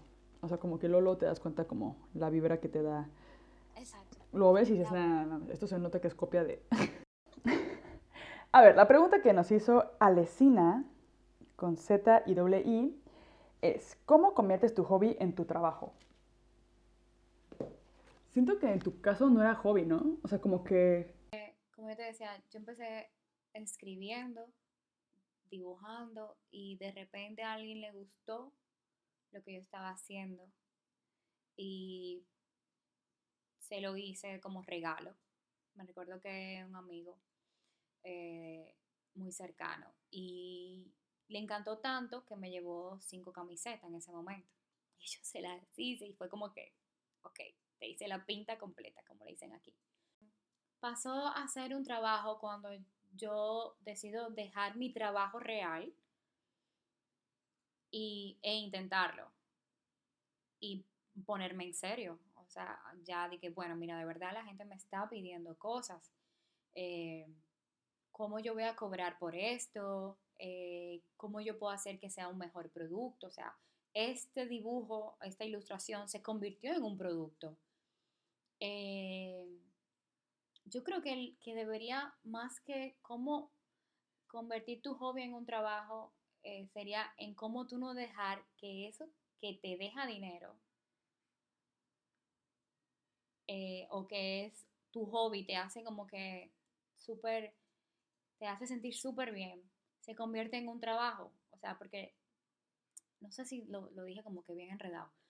Eh, lo que pasa es que cuando tú tienes un trabajo, o sea, el trabajo o te tiene que gustar mucho, mucho, mucho, mucho, mucho, mucho, para tú no verlo como un trabajo y quererte levantar todos los días a hacer lo mismo o hacer como que algo nuevo para eso. Entonces, al final yo no siento que mi hobby se convierta en un trabajo. No sé si... No sé si tu trabajo es tu hobby. Exacto, como que mi trabajo es de repente mi hobby porque es algo que me gusta hacer, que si se me ocurrió una idea, busco la manera de desarrollarla. Eh, a veces, claro, como todo el mundo me dilato porque postergo, eh, pero cuando sale es como que lo, una sensación increíble, o sea, y lograr entonces que eso, que, que aparte de que que por fin nació, también te remunere económicamente y que te diga, eh, mira, con esto tú vas a poder que pagar la electricidad, pero aparte de eso vas a poder desarrollar otro producto, eh, irte de viaje.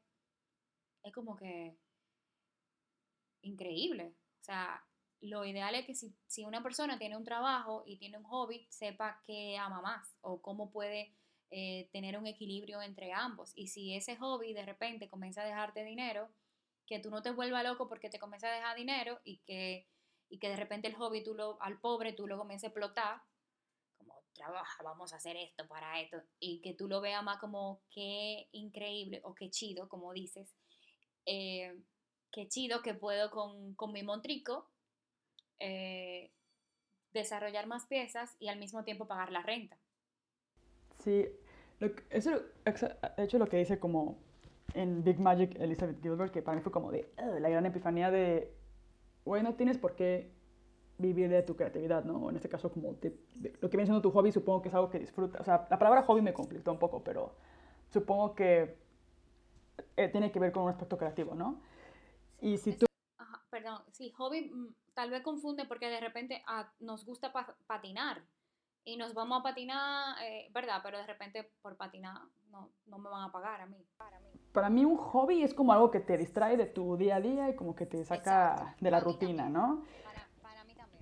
Y bueno, de repente la gente pues empieza como que experimentando con la acuarela o con fotografía o lo que sea y de repente se descubre que es su pasión y siento que eso es como la evolución natural, ¿no? Lo compartes, la gente empieza a demandarlo y ahí es cuando te das cuenta que, oh, shit, este, mi hobby, lo que hacía antes para relajarme y todo, pues se puede convertir en un negocio, que fue lo que te pasó a ti y que ha pasado a muchísima gente que he entrevistado en el podcast, que siento que es como la manera natural como de, hacerla. Exacto. Y trata, o sea, y que entonces dentro de ese proceso, porque tú vas a aprender, o sea, si tú no saliste de una escuela de negocios o si tú no saliste de, em, qué sé yo, de una familia que financieramente eh, te educó financieramente, ahí viene la cosa, o sea, ¿cómo tú haces que eso que te gusta tanto, que quizás te está dejando dinero, no te lleva a la bancarrota? Sí. Porque entonces tú vas a tener que buscar otro trabajo. O sea, Gilbert en el libro, él lo dice, o sea, yo no dejé mi trabajo hasta que hasta como el quinto libro. O sea, ella seguía escribiendo porque ella dijo que ella iba a escribir, bueno o malo iba a escribir. Y ella, o sea, simplemente le pagaron, o sea, siguió en un, en un, perdón, en un trabajo estable hasta que ella pudo mantenerse con algo que ella ama. Sí, hasta que, hasta que ella escribió fucking Eat, eh, Pray, Love. Ajá, Eat, Pray, Love. Entonces, entonces, y fue cuando dijo, ok, creo que me puedo ir. Exactamente, pero entonces, por ejemplo, en mi caso, yo me dio o como que ese tema de impulso, porque yo estaba en un lugar donde yo aprendí muchísimo, pero llegó un punto en que yo dije, ya yo no estoy feliz aquí, ya yo siento que yo, o sea, necesito algo más. Y llega como que justamente el momento en que lo que estoy trabajando paralelo, que tiene que ver con el diseño, con mis ilustraciones, con mis mensajes, me está demandando tiempo y yo decido irme a ver qué pasa, lo más inteligente hubiese sido yo hacer como ella y durarme un año más ahorrando dinero, trabajando paralelamente, estudiando cómo hacer un plan de negocio, cómo trabajar mis finanzas, cómo hacer crecer esto y de repente yo no hubiese esperado tanto tiempo para tener un local. Sin embargo, al final también yo creo que todos los puntos se unen y las cosas pasan en el tiempo que tienen que pasar y todo eso, pero la forma que yo entiendo que puede funcionarme a mí, que me funcionó a mí, no necesariamente te, le puede funcionar a otra persona. Entonces, todo también tiene que ver con tu situación. Yo ya vivía con mi pareja. Hay personas que viven con su familia, que su familia, o sea, su papá y su mamá, o sea, tienen una casa, no tienen que pagar eh, eh, renta, no tienen que pagar eh, servicios y pueden quizás tardarse más en salir. Sin embargo, yo era como que, espérate, yo también tengo que, o sea, esto tiene que funcionar. Me gusta, lo amo, me encanta, pero también tiene que funcionar. Sí, no es fácil, o sea, como dices, es una chinga, es investigar, es, es un trabajo, al final aunque sea creativo, aunque lo disfrutes, aunque te apasione, es un trabajo. Vida pasa, también te pasan cosas. Hay días que te pasa una cosa que tú no te quieres levantar. Y hay, o sea, la vida pasa también dentro de todo ese movimiento artístico, como yo le digo, y todo lo que tú estás viviendo y que tú estás aprendiendo, y entonces que tú también tienes que aprender a organizarte, entonces que si tú quieres tener esto y lo otro, y que también tú quieres rebajar, y también tú quieres aprender eh, portugués, eh, y aparte de eso, entonces pasó que te enfermaste y pasó por allá, que pasó algo con tu familia. Eh, por ejemplo, este, este, año que pasó a mí me pasaron muchísimas cosas. Que llegó un punto, Pau, que yo no quería dibujar. Yo no quería ilustrar, yo no quería nada. Yo simplemente quería como que coger un break, un super break y soltar todo. Y después yo misma me decía, pero si esto es lo que te hace sentir bien, hermana, levántese, métale ganas. Eh, sí pasó esto, eh, bueno, el año pasado falleció mi abuelita y fue como que una sensación como que, wow, como, y me tuve que ir a Nueva York porque mi hermanita estaba enferma, no fue de vacaciones, y más todo eso, tú tienes el trabajo que tú tienes, o sea, eh, la oportunidad que te dan clientes de tú desarrollar cosas chulísimas con ellos, pero también tú tienes que quedarle bien. Tú tienes una fecha de entrega, ellos te van a pagar y tú estás haciendo algo que te gusta, pero tú tienes que cumplir. Y hay días que tú te pasa, te pasa la vida y, y tú tienes como que... Siento que eso es bien importante, como no idealizar la vida de, de lo que vemos, ¿no? Como que hay más allá de... Claro. Ah, Digo mucho, en Instagram vemos vidas, no sabemos. Sí. O sea, yo no, de verdad, tú y yo estamos hablando chévere y, y estamos hablando de nuestra experiencia y tú me estás preguntando cosas, pero y yo puedo ver qué lindos son tus montricos, pero yo no sé lo que a ti te costó tú llegar a este nivel de calidad, de cosas, o sea, todas las veces que tú lloraste, los días que te arrancaste los moños, los días que, día que no comiste, que tiraste pata voladora, a mí me pasa eso también. Entonces, eh, a veces la gente eh, idealiza de que, ¿cómo yo puedo esto? O sea, yo creo que la pregunta es mm, como, me encanta lo que tú haces pero entonces yo, ¿qué a mí me gustaría lograr con lo que yo hago? O sea, si yo soy escritor, bueno, si yo, a mí me gusta escribir, pero no significa que yo voy a escribir una novela. O quién sabe, de repente, tú sabes, en algún día, en algún momento de mi vida, se me ocurre que, ajá, exacto, ya yo no digo nunca se sabe, todo es posible. Eh, se me ocurre que voy a escribir una novela. Y en ese momento tú dices, ¿quién te dijo a ti que esta muchacha de tanto tiempo viene un día como hoy y escribe una novela y esa novela fue la que me dejó parada en el top 10 de todos los libros y todas las cosas? Pero cuando yo tenga que 55 años de repente. Entonces, he vivido los procesos, viví, bueno, tu hobby de repente puede ser patinar y de repente tú eres patinador A mí me, me pasó, por ejemplo, que, por ejemplo, yo no vivo de los monstruos ni del podcast, ni de nada. o sea, yo no, tengo como un ingreso... Exacto, yo pues, estoy casada y estoy acá en Bielefeld. O sea, y lo digo abiertamente como, pero lo que he logrado es como tener un balance, por ejemplo, las clases de Skillshare y así, o sea, sí tengo como ingresos, pero no son ingresos como que yo diga, güey, vivo de esto, o sea, no. Son para pues seguir haciendo mi creatividad, o sea, con esos ingresos yo puedo seguir eh, ya compro yo mi cerámica, pago mi dominio, pago SoundCloud, pago todo lo que tengo que pagar para mantener, por ejemplo, el podcast no es tan barato, o sea, hasta eso mis hobbies son medio caros. Este, pero pues tengo el apoyo de Hagen y, y pues no tiene nada de malo. Pero a mí lo que me pasaba es que al principio, o sea, el año pasado, por ejemplo, tuve una crisis de que pues me irrito, me, me frustró un buen, como iba a cumplir 30 años, no, no estoy generando dinero, no, o sea, me entró como un tema así como de, de como de frustración. De, de existencial. Ajá, como de pues presionarme de que, güey, pues quiero vivir de mi creatividad y quiero estar haciendo cosas como más importantes y quiero bla, bla, bla y así. Pero pues más bien ahorita, siento que ahorita no es mi momento. Estoy como en otro momento, o sea, como que fue mi reflexión del año pasado. Y fue como de, güey, o sea, estás tan amargada y tan obsesionada con esto, como el querer vivir de tu creatividad. Y tienes tantas cosas detrás, güey. O sea, yo el año pasado estuve en China, Sí. estuve en Israel. Exacto, ¿Dónde es como que también O sea, el que tema, el por el tema pinche de, tu, de tu ser agradecido con lo que ya tú tienes, en lo que llega lo otro. O sea, la gente lo verá y dirá, no mames, pinche Paulina, pero yo a lo mejor estaba en Israel pensando en como, puta, ¿cómo le voy a hacer para vivir de mi creatividad, güey? En vez de estar disfrutando el viaje y en vez de estar... Exactamente.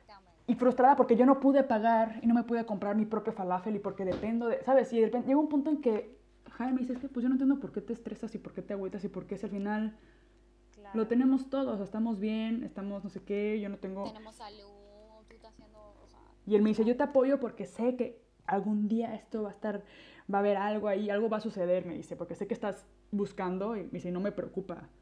O sea, no siento que estés sin hacer, pero para mí, pues yo siempre tuve una expectativa de la vida y de cosas como, güey, pues tiene que salir, ¿sabes? Y, y soy independiente y, y tengo que... uno Y, se, se presiona y se maltrata mucho.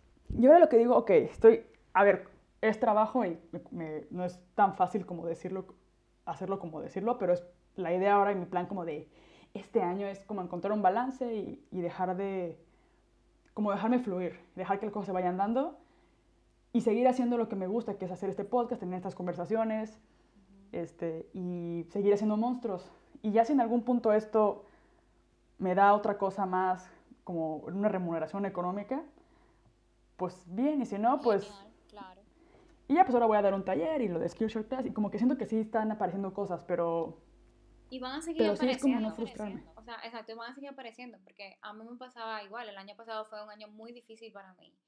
Y claro, eh, la tienda me, me, me remunera económicamente, pero también yo no solamente vivo de la tienda, o sea, yo trabajo con clientes y hago proyectos, o sea, de diseño, eh, trabajo con una marca de cuadernos donde le hago portadas, he trabajado con marcas como Nestlé, o sea, marcas que de alguna, ay, las mencioné, pero bueno, ya fue como que me fui en la conversación contigo.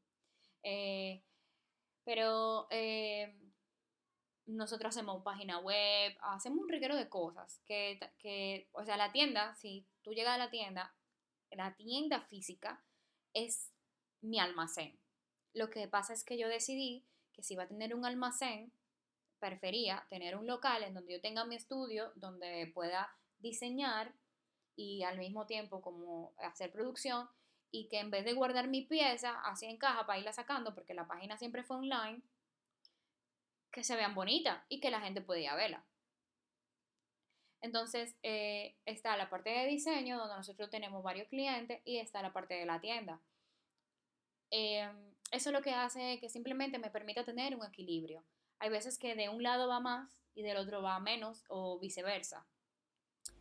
Eh, pero siento que eso es clave como en ese tipo de negocios, diversificar, ¿no? O sea, como- Exactamente. Y sí, no solamente eso, o sea que, por ejemplo, eh, la parte digital, la parte de diseño, eh, no necesita como que una inversión más que tiempo y quizá paga eh, los dominios, paga el servidor y todo eso.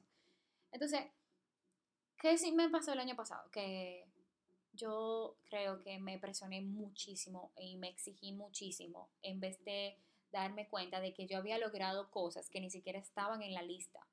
Eh, de que yo no, o sea, dejé quizá mi alimentación y de yo cuidarme a nivel de salud física y emocional por querer eh, alcanzar eh, ciertas metas que tenían que ver con la parte profesional, con desarrollar cosas, pero al mismo tiempo me, me olvidé de mí, de yo estar, por ejemplo, yo me iba a un sitio súper chulo y a veces sí yo me lo disfrutaba y otras veces yo como que estaba pensando en los pendientes que tenía y prefería quedarme en el estudio terminando sus pendientes en vez de disfrutar con mis amigos, con mi pareja, donde yo estaba, ese momento. Entonces, por eso yo tengo algo que dice como estar. O sea, para mí estar es estar presente aquí, ahora, con lo que sea que te esté pasando, que estés haciendo, escuchando, conversando contigo y que eso me haga sentir que estoy aquí. Porque que definitivamente cuando tú ya no estés aquí,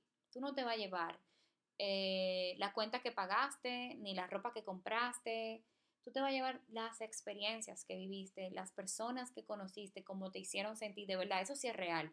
O sea, todavía recuerdo personas que me hicieron sentir tan bien. O sea, tan, tan bien que yo, de verdad, ya no, ya no están en mi vida o de repente ya no estamos como que en el mismo círculo, lo que sea. Pero les tengo mucho aprecio y me fui con un aprendizaje.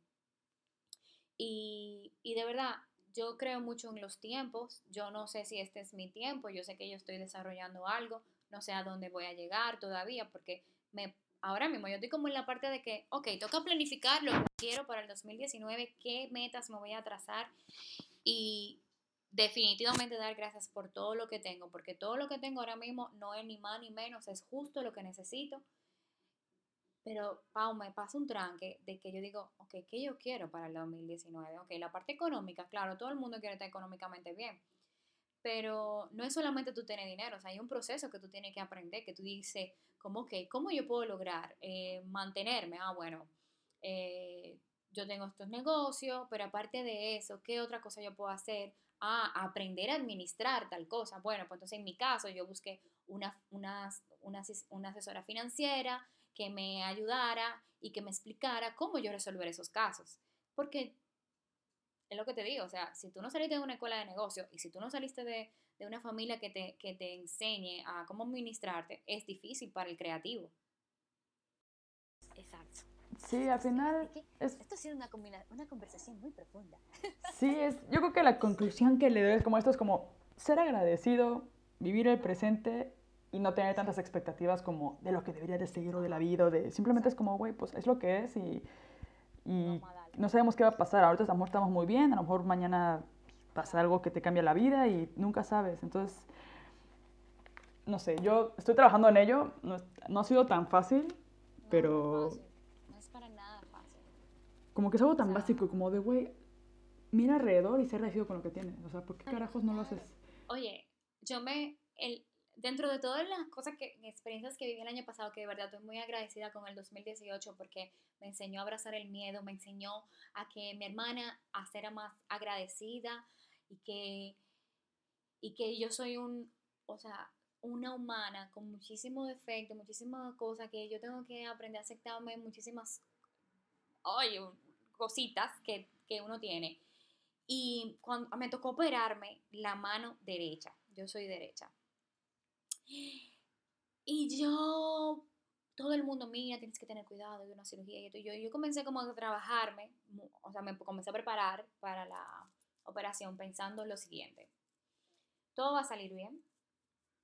Eh, tienes que hacer esta operación porque eso es, o sea, eh, eso va a crecer. O sea, yo tenía como que un quistecito. Eso puede crecer y si crece va a ser peor y tú tienes que poner de tu parte. Cuando me operan, yo, o sea, el doctor me dice eso va a ser de una vez. Oye, yo pensaba que esa operación iba a ser de una vez y yo sentí, yo, mira, yo no he dado a luz, yo no sé lo que es una cirugía. Esta es la primera vez que a mí me, que, o sea, gracias a Papá Dios del Universo que yo como que entro a una cirugía, porque he sido como que nunca me he partido un brazo ni nada de eso. Toco madera para que bla, bla, bla. Eh, no me pase. Y fue horrible. Esa primera noche yo pensaba que, o sea, para mí fue como que mi mano, ¿y cómo yo voy a hacer esto? Y yo comencé a pensar en todas las personas que por alguna u otra razón no tienen sus dos manos o cualquier parte de su cuerpo. A ser agradecida porque yo puedo ver, porque puedo trabajar con mis manos. Mira, Pau, aprender a coger mi mano izquierda para yo hacer cosas que yo normalmente no hago con ellas, con ella. Eh, comer con mi mano izquierda, bañarme con mi mano izquierda, ir al baño con mi mano izquierda. O sea, eso fue como la experiencia más increíble cuando yo pude escribir con mi mano izquierda y hacer todo eso. Y yo dije, ¿por qué rayos, Claudia, tú no haces eso diario y haces un ejercicio y te la turnas? cuando te dicen que eso es tan bueno para el cerebro. y como receta, o sea, entonces comencé como a ver, ahí yo, yo, fue como un despertar, como hermana, hermana, hermana querida, o sea, usted tiene que ponerse pilas y darse cuenta de que esto es aquí y ahora, y a disfrutar usted todo lo que usted tiene. Usted no puede pensar que, que usted tiene que llegar a otro nivel, cada quien tiene su ritmo. Tú tienes tu ritmo, yo tengo el mío. Quizás tú te levantes en la mañana y de repente tú eres, Y sale a correr y eres una maratonista y todo, y perfecto, qué chulo. Quizás yo no, yo me levanto en la mañana y duro un rato sentada esperando a que mi cerebro se ponga en posición y diga, ok, ahora sí puedes ir a tomar agua. Ahora vas, ¿entiendes? O sea, como que al final eh, cada quien tiene su método eh, y hay que fluir y, y sí, y el tema de que si, la, si lo que tú estás haciendo te gusta y te funciona y te deja dinero, ay, que Dios mío, eso es un milagro y que es muy bueno. Pero también eh, que de repente tu posición ahora no es como la que tú, exacto, como la expectativa que tú tienes, no significa que tu posición dentro de tres meses no vaya a cambiar a la que tú quieres. a la que tú quieres. Sí. Sí, pero también el chiste es acá no rendirse Sí, también. y a ver qué pasa. Claudia, ¿algunas últimas palabras que quieras decirle a los chavos o a los no tan chavos que escuchan el podcast? Bueno, eh, yo supongo que tú vas a editar esto y va a ser más corto, ¿verdad? Sí.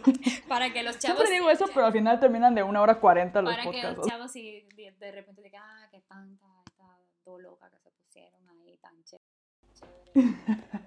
Se pusieron allá a llorar. Ahí casi. Mi vida apesta. Pero estoy agradecida. Sí, no, de verdad, si yo tuviera algo que decirle, es como que se den la oportunidad de intentar. Eh, a veces uno por miedo, por lo que va a decir la gente, porque tu familia no te deja. eh, cuando yo me lancé, así que, que, que salí del trabajo, mis papás estaban muy preocupados porque yo iba a dejar un sueldo fijo y seguros y cosas así eh, para empezar a buscar yo. Y, y no hay satisfacción más grande que, que como que haberle demostrado que ellos lo hicieron bien conmigo y que, y que yo me, cuando me caigo me levanto, o sea, entonces como que darnos la oportunidad, o sea, darse la oportunidad de intentar, o sea, de verdad, de intentar lo que sea, mira, si tú eres tímido y te gusta una nena, tú decirle hola, ¿cómo tú estás? y comenzar a hablar y de repente ese es el amor de tu vida, como que no, de tu ir conocer a un sitio que tú nunca hayas ido en tu misma ciudad, de darte la oportunidad de tú irte a un cine solo y disfrutar de estar contigo, de intentar, o sea, después que ya tú intentas, que tú pi- pierdas ese primer miedo, cualquier cosa que venga, tú lo vas a poder abrazar y, y decir, sí, yo puedo con esto.